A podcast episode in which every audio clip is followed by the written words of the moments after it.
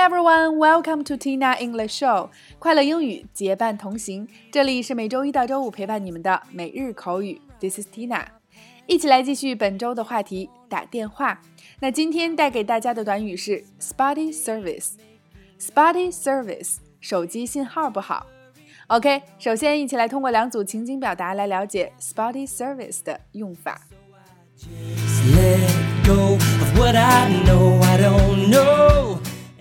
Number one, A，喂，喂，你在吗？B，对不起啊，我这儿的手机信号太差了，老是断线。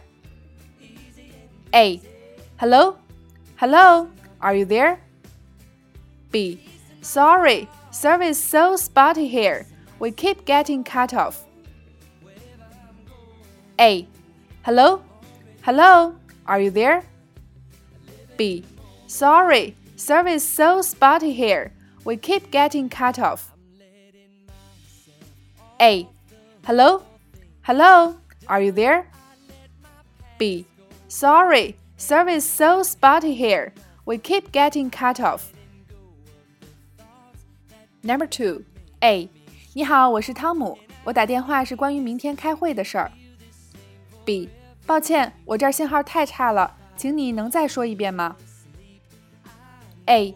Hello, this is Tom. I'm calling about tomorrow's meeting. B. I'm sorry, service so spotty here. Could you please repeat? A. Hello, this is Tom. I'm calling about tomorrow's meeting.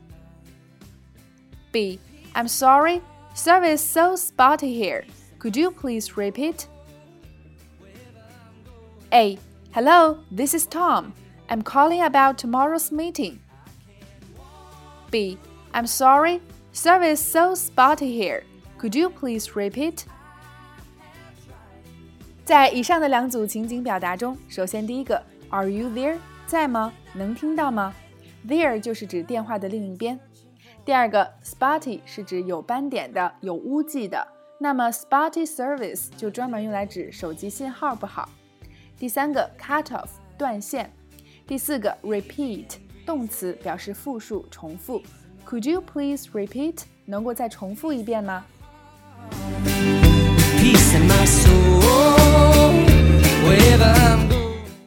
好了，以上就是今天的全部内容。诺基亚、摩托罗拉、小灵通，九零后的姑娘和小伙们可能对这些词汇已然非常陌生了。那小灵通的时代，随处可见移动着寻找信号的身影和姿势。但上学的时候有这么一个小灵通，也是非常了不地的一件事儿。那互动环节就欢迎大家一起留言，想当年你的爆款手机是什么？OK，每天三分钟，口语大不同。订阅我们的节目，每周一个最接地气的话题，每天一个地道实用的短语及两组情景表达。我们愿帮助你戒掉懒惰、借口和拖延症，做你最贴身的口语学习管家。也欢迎各位及时关注我们的微信公众号“辣妈英语秀”或小写的 “Tina Show 七二七”，来收看收听更多的精彩节目。See you next time.